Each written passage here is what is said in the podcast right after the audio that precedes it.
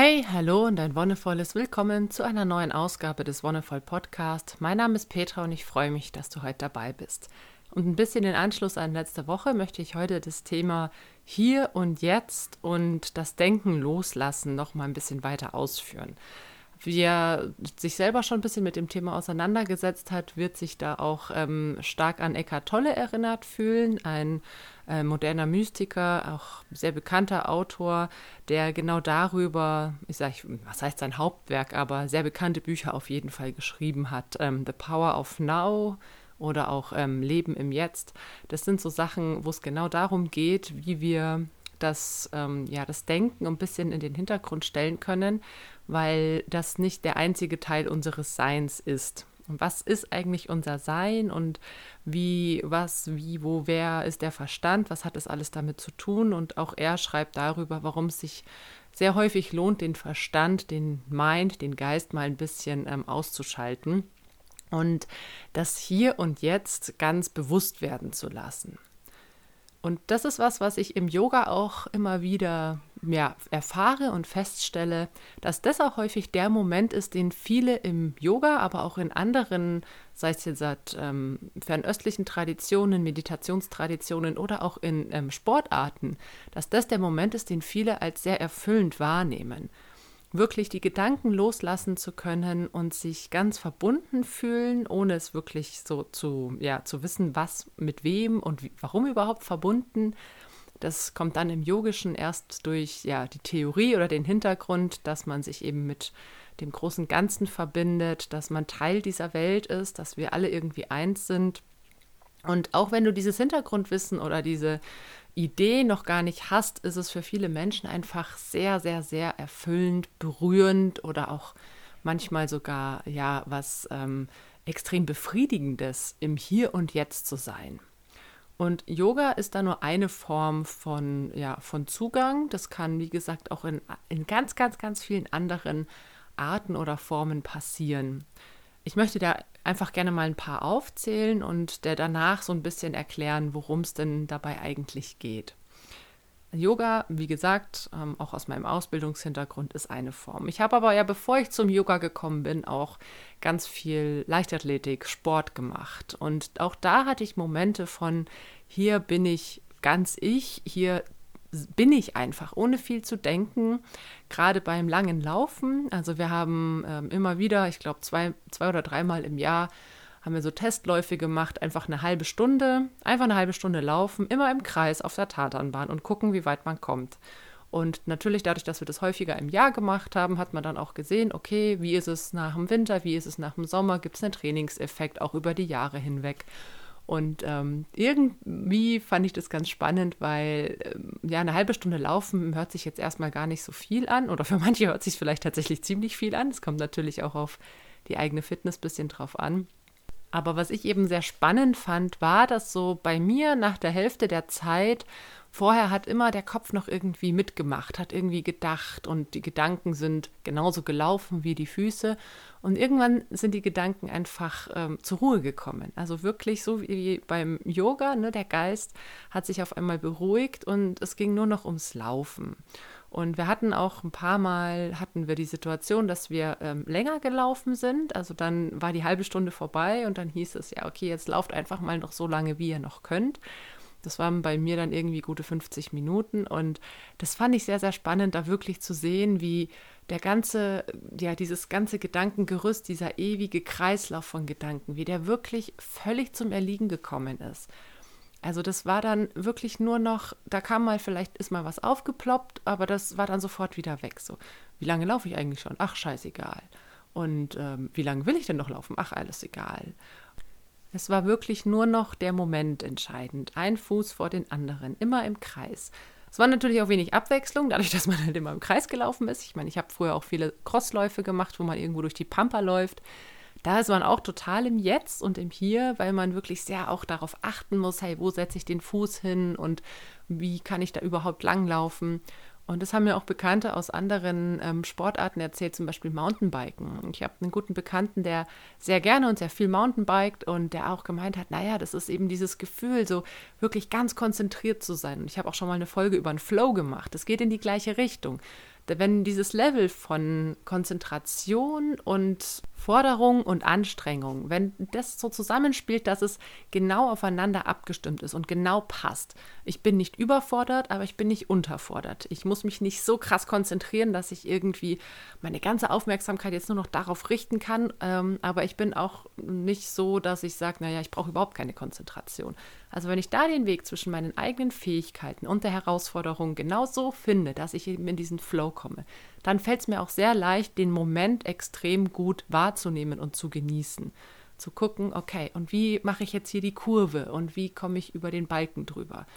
Und auch da bringt es nichts daran zu denken, ach ja, und in 10 Metern, da kommt ja diese dicke Wurzel und vor 50 Metern bin ich über, diesen, über diese Pfütze drüber, ähm, sondern es ist wirklich nur noch das Hier und Jetzt entscheidend. Und das Gleiche gilt für ganz, ganz viele andere Sportarten. Eben Freunde von mir aus Dänemark, die kiten. Und da ist es ähnlich. So, ne? Da kommt eine Welle. Da, wie ist der Wind? Wie muss ich mich dem Wind und dem Wasser entsprechend verhalten, um da gut voranzukommen? Beim Segeln, ich bin ja selber früher auch ein bisschen gesegelt, ist es auch das Gleiche. Wenn viel Wind ist und du wirklich gefordert bist, wir haben in Deutschland auch einige gesehen, wo oft Flaute ist, also wo du dann irgendwie so dahin dümpelst. Aber es gibt auch ab und zu mal Situationen, wo du, wo ich wirklich gefordert war, aber eben nicht überfordert und wo es dann wirklich sehr, sehr, sehr schön war, dieses, ah ja, okay, und hier ziehe ich das Segel nochmal ein bisschen fester und hier gebe ich nochmal ein bisschen Spiel und wie kann ich das alles ausrichten. Und da, das kann, muss nicht unbedingt eine Sportart sein, aber ich kann mir vorstellen, dass es bei vielen Menschen gerade in der Sportart sehr leicht zu erfahren ist. Gerade Sportarten eben, wo man ein bisschen Konzentration braucht, gerade Sportarten, wo man auch ähm, schnell ins, in so einen Trott reinkommt. Also auch beim Wandern habe ich das erlebt, dass man so die ersten 10, 12, 14 Kilometer sich irgendwie noch mit allen möglichen Dingen beschäftigt und seinen Gedanken nachhängt. Und irgendwann wandert man einfach nur noch. Man läuft einfach nur noch. So, das ist, das Gehen an sich ist auch was Meditatives. Also es gibt ja genügend Traditionen, in denen das Gehen auch wirklich als meditative Praxis verankert ist. Und das kann, wie gesagt, ein ganz guter ja, Ausgangspunkt sein, aber es gibt auch viele Tätigkeiten, die überhaupt nichts Sportliches an sich haben. Was ich da ein sehr schönes Beispiel finde, ist zum Beispiel Kochen. Kochen hat für mich einen ganz ganz besonderen Aspekt von im Hier und Jetzt sein. Einerseits musst du schon ein bisschen planen. Wenn du jetzt halt ein Essen kochst, musst du ungefähr eine Ahnung haben, okay, ich will ja irgendwie schon alles gleichzeitig fertig haben. Wann muss ich dann zum Beispiel die Nudeln ins Wasser schmeißen oder die Kartoffeln in den Ofen schieben und wie muss ich das mit der Soße machen? Aber es sind innerhalb dieser ganzen Prozesse immer wieder so ganz ganz intensive Momente von, okay, und jetzt schnippel ich hier das Gemüse klein und brate das Gemüse an. Und wenn ich das Gemüse anbrat, ist es total irrelevant, wann die Nudeln ins Wasser müssen, weil jetzt konzentriere ich mich nur auf das Gemüse in dieser Pfanne. Und dann würze ich das irgendwann. Und irgendwann mache ich dann die zweite Platte an und schmeiße die Nudeln damit rein. Und dann mache ich das und komme dann wieder zu einer anderen Tätigkeit zurück. Und auch das hat was von in den Flow kommen. Wenn ich irgendwie ein Fünf-Gänge-Menü koche und das zum ersten Mal mache und vielleicht auch mit Zutaten arbeite, die ich vorher nicht kenne, kommt es auch leichter zu einer Überforderung. Ah, okay, und wie, wie mache ich das jetzt am besten? Und ah, hätte ich nicht lieber vorher noch ähm, Öl dazugeben sollen oder hätte ich es vielleicht nicht vorher noch ein bisschen einlegen müssen oder was auch immer.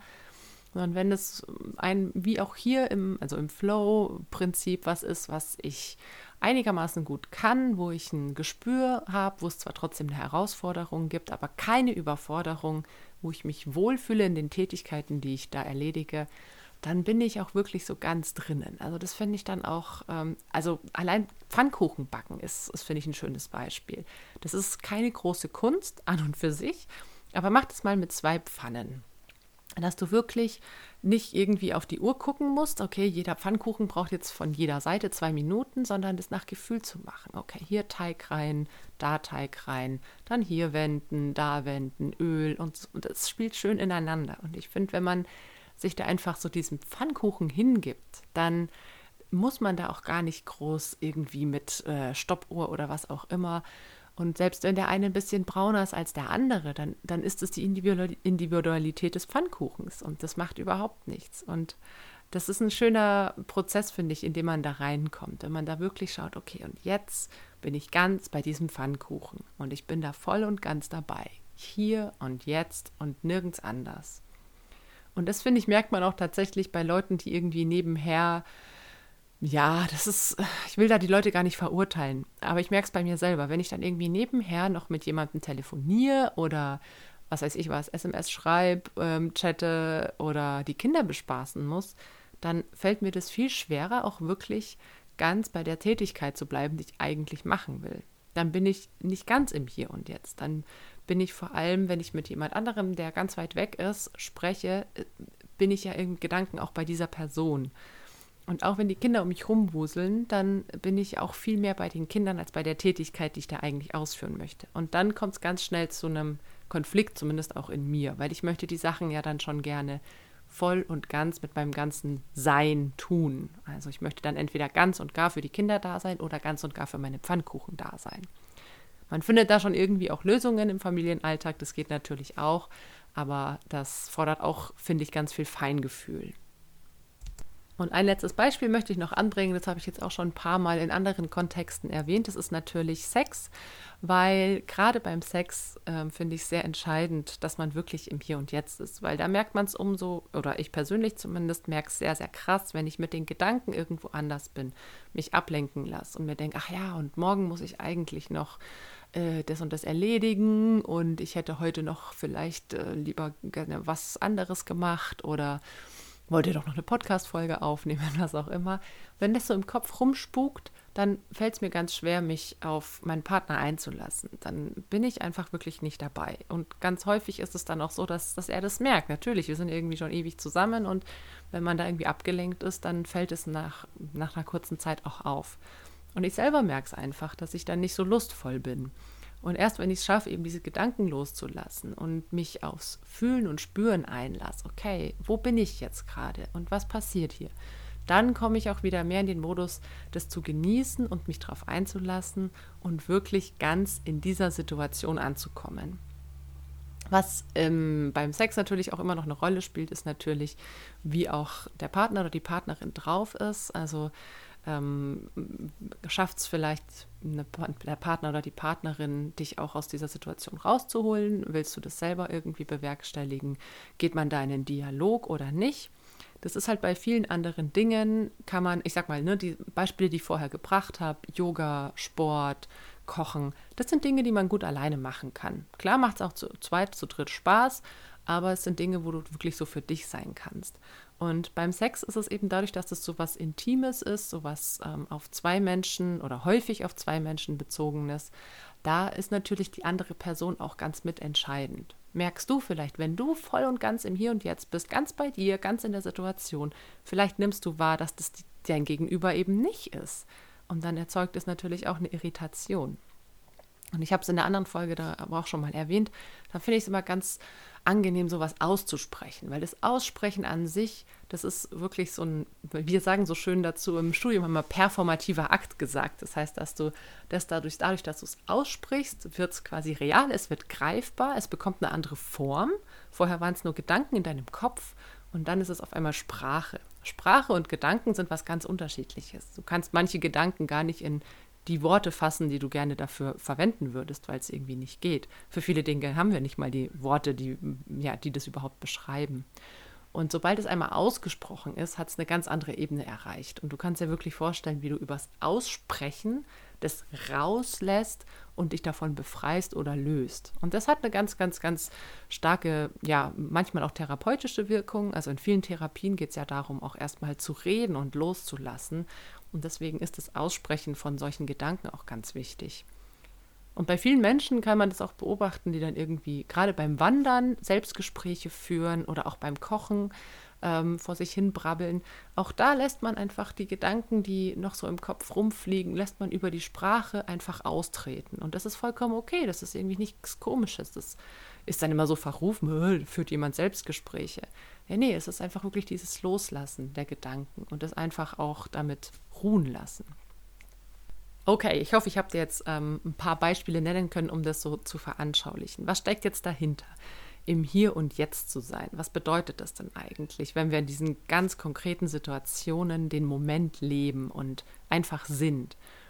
Das Sein an sich ist so diese Komponente, die, glaube ich, den, den Knackpunkt auch darstellt. Denn ähm, ja, auch im Yoga oder auch in anderen spirituellen ähm, oder mythischen Praxen, da Praktiken, da geht es ja auch irgendwie so um diese Erfüllung, um dieses Göttliche. Und gerade im, im Yogischen gibt es viele Texte auch, die, ich, wie ich finde, schlecht übersetzt sind, wo es dann irgendwie immer um Gott geht. Und was ist Gott überhaupt? Ne? Es ist wirklich dieser komische alte grauhaarige Mann, der da oben irgendwie hockt und seinen Sohn auf die Erde geschickt hat. Das ist eine Vorstellung.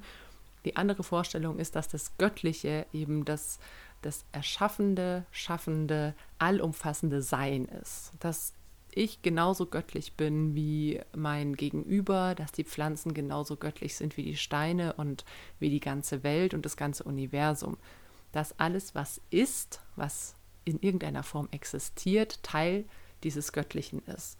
Und dieses Sein, das ich bin, ein Prozess ist, den es erstmal zu verinnerlichen gilt und den es erstmal zu ja, auszugraben gilt. Denn ich bin ist für uns ein unvollständiger Satz. Ich bin, da muss irgendwas dahinter stehen. Ich bin Mensch, ich bin Frau, ich bin glücklich, ich bin was auch immer. Und im eigentlichen Ich bin, im Sein, ist das alles irrelevant. Weil, weil das, was dahinter kommt, nach dem Ich bin, ist schon wieder eine Konstruktion deines Geistes. Das sind Gedanken, das sind Konstrukte, die wir uns geschaffen haben, und die uns natürlich auch beim Überleben helfen in gewisser Weise, aber die für das Erfahren vom Hier und Jetzt, für den gegenwärtigen Moment eigentlich total irrelevant sind. Es ist scheißegal, ob ich ein Mensch bin, ob ich eine Frau bin, ob ich glücklich, unglücklich, traurig, fröhlich, hungrig, was auch immer bin. Es geht nur darum, dass ich bin, so wie ein Stein ist. Und ein Stein ist auch nicht glücklich, traurig, was auch immer. Ein Stein ist einfach. Und das ist ganz, also ich fand das ähm, Anfang, das ist was, was man nicht verstehen kann. Also da ist wieder der Verstand so eine kleine Hürde, ein Hindernis, das du dir selbst in den Weg legst. Weil mit den Gedanken, mit dem Denken an sich, durch das Rationale, durch deinen Verstandesanteil, kannst du, denke ich, das ist meine Meinung, dieses Sein an sich nicht erfassen. Und wenn du es schaffst, in die sogenannte Beobachterperspektive zu wechseln, also wenn du sagst, okay, ich habe Gedanken, ich kann die aber beobachten und ich schaffe es, mich eben nicht mehr damit zu identifizieren, dann kannst du auch viel eher in das Sein an sich reinfinden. Okay, das ist jetzt auch wieder super komplex. Was, was heißt es eigentlich? Naja, das heißt, dass du Gedanken hast, die hast du auf jeden Fall. Also wir Menschen denken tendenziell eher zu viel als zu wenig. Und wir identifizieren uns auch mit den Gedanken. Wir identifizieren uns auch mit den Gefühlen, die solche Gedanken hervorrufen. Ne? Gerade was mit Angst zu tun hat, gerade was mit auch mit Freude zu tun hat, alle möglichen Emotionen, Gedanken, die da in uns rumwurseln, die ähm, ja, machen uns aus in gewisser Weise. Das ist das, was wir denken. Ich bin ein fröhlicher Mensch. Naja, aber sowohl das Wort fröhlich als auch Mensch ist eben eine Konstruktion, ein Gedanke. Und wenn wir es jetzt schaffen, hinter dieses Denkende zu kommen, hinter den Verstand, wenn wir es schaffen zu sagen, okay, da ist ein Teil in mir, der denkt einfach furchtbar gerne. Und ich gehe jetzt einfach mal ein Stück auf die, ja, sozusagen auf die Metaebene. Ich versuche mich und das Denken zu beobachten. Wenn ich das schaffe und sehe, da kommen Gedanken, ach ja, okay, interessanter Gedanke, aber ich den einfach wieder ziehen lasse, ich dem nicht nachgehe dann bin ich schon einen Schritt weiter im Hier und Jetzt. Und das gleiche mit Gefühlen. Wenn ich merke, okay, da kommen Gefühle auf, aha, interessant, woher kommen denn die Gefühle, ist da gar nicht so wichtig. Ne? Also das ist schon wieder das Denkende. Das, der Verstand versucht zu analysieren, woher kommt das Gefühl, aber lass das Gefühl einfach mal ziehen. Na, einfach ist natürlich jetzt so dahingesagt, ist überhaupt nicht einfach, es ist ziemlich schwierig. Aber es ist eine sehr lohnende, ja, ein sehr lohnender Versuch. Wie was passiert, wie fühle ich mich, wie, ja, wie nehme ich mich wahr, wenn ich die Gedanken loslasse und dahinter trete. Wenn ich sehe, dass es diesen Verstand gibt, diesen denkenden Anteil in mir und da sage, okay, du bist ein Anteil, aber du bist nicht mein ganzes Sein. Ich bin, ich bin, ich bin. Und ohne irgendwas dahinter zu schreiben. Es gibt tatsächlich auch im Yogischen eine Meditation, die heißt I am, I am. Und da singst du wirklich die ganze Zeit nur I am, I am, I am. Und es geht wirklich darum, sich dem bewusst zu machen, dass man einfach ist. Und das alles an Gedanken und Gefühlen, die da so in dir rumwuseln oder auch die von außen kommen, also es gibt ja auch ganz viel Fremdzuschreibungen, dass das dein eigentliches innerstes Sein nicht berührt, sondern dass da was tiefer liegendes ist, das unabhängig ist von sämtlichen Gedanken und Gefühlen. Gefühle sind oft auch ein Ausdruck von Gedanken, die wir vielleicht gar nicht in Worte fassen können. Ne? Also das ist auch was, unerfüllte Bedürfnisse oder sowas. Wir wissen gar nicht, warum wir traurig sind, ähm, können es eben nicht mit dem denkenden Verstand erfassen, aber wir fühlen uns einfach traurig. Und das ist dann auch mal nochmal so ein Ausdruck dessen, was für krasse Ebenen es in uns eigentlich gibt. Und womit sich der Geist sehr gerne beschäftigt, der Verstand eigentlich auch ähm, ja, ganz häufig ja, sich, sich so seine Zeit vertreibt, ist äh, mit dem Verweilen in der Vergangenheit oder das Spinnen von Zukunftsideen. Also das sind so die Fragen, was wäre wenn und ach hätte ich doch. Oder ähm, ja, wie hätte es sein können.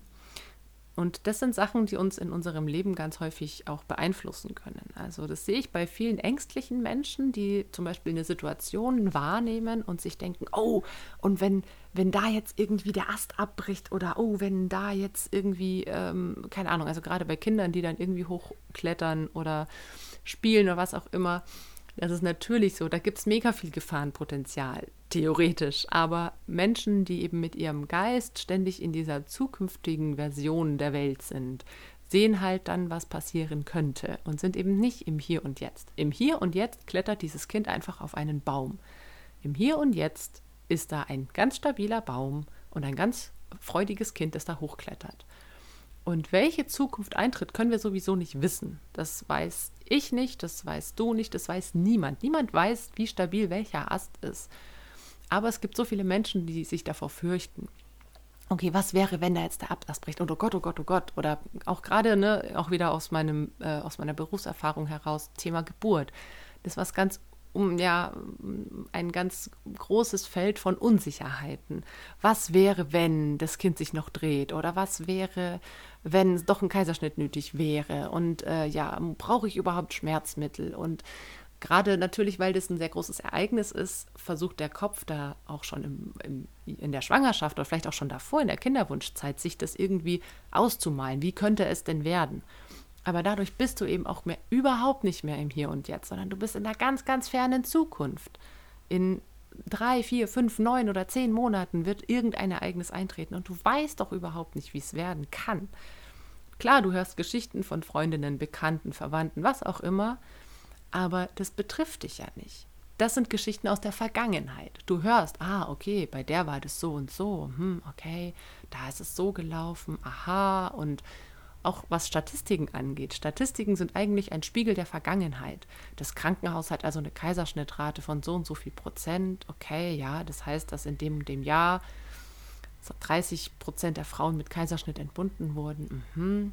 Das sind natürlich, ist natürlich super geiles Futter für den Verstand, aber es ist kein geiles Futter für dein Sein. Denn wenn du dich damit beschäftigst, dann bist du automatisch nicht mehr im Hier und Jetzt, sondern du bist entweder im Damals oder im Irgendwann. Und wenn du im Damals oder im Irgendwann einmal bist, bist du eben nicht im Hier und Jetzt. Und das ist der Knackpunkt. Das eigentliche Sein, das wirklich gegenwärtige Spüren, Wahrnehmen deines Selbst kann nur im Hier und Jetzt erfolgen. Du kannst nicht antizipieren, wie du dich vielleicht fühlen könntest, wenn das und das Ereignis eintreten würde. Und du kannst die Zeit auch nicht zurückdrehen. Also Menschen, die so krass in der Vergangenheit schwelgen, ach, vor zehn Jahren war alles besser und da habe ich mich so gut gefühlt, dann kommen auch einfach wieder die Gefühle von damals hoch und dann kommen aber auch gleichzeitig andere Gefühle, die das vielleicht ein bisschen bedauern, dass damals alles besser war. Aber wie geht es dir denn jetzt gerade? Versuch mal in den Moment zu kommen. Und das ist, finde ich, eine schöne Übung, das immer wieder in den Alltag einfließen zu lassen. Was ist denn jetzt gerade? Wie, wie, wie nehme ich mich wahr? Und auch dieses Spüren des eigenen Selbst komplett wertfrei zu machen. Weil das Werten an sich schon wieder ein denkender Prozess ist. Okay, ah, die Stelle da in meinem Fuß, die fühlt sich irgendwie taub an. Oh, taub ist schlecht. Taub heißt, es ist nicht gut durchblutet. Taub heißt, ich sollte sofort meinen Fuß bewegen. Nein, wenn da sich die Stelle im Fuß kribbelig anfühlt, dann, dann lasst es einfach mal. Lasst es einfach mal so sein, wie es ist. Und nimm mal deinen ganzen Körper wahr. Nimm mal dein, dein ganzes Umfeld wahr. Und das ist auch was, das hat mit Achtsamkeit in gewisser Weise zu tun. Das sind auch so Grundlagen vom Achtsamkeitstraining, darüber habe ich auch schon mal gesprochen. Aber wenn wir das ähm, uns mal vergegenwärtigen, was für einen krassen Einfluss das auf unser Sein hat, einfach mal wirklich zu gucken, okay, da klettert jetzt mein Kind irgendwie mit sechs Jahren auf einen mega hohen Baum, ist irgendwie äh, fünf Meter über dem Boden und wenn es runterfällt, klar wäre es kacke, aber es fällt ja auch jetzt gerade nicht runter. Kann ich den Moment nicht einfach so sein lassen, wie er ist? Kann ich nicht einfach nur wahrnehmen, mein Kind auf einem Baum und ich auf der Erde? Und genauso auch mit, mit Beziehungskrisen oder mit Streitereien, auch im Freundeskreis.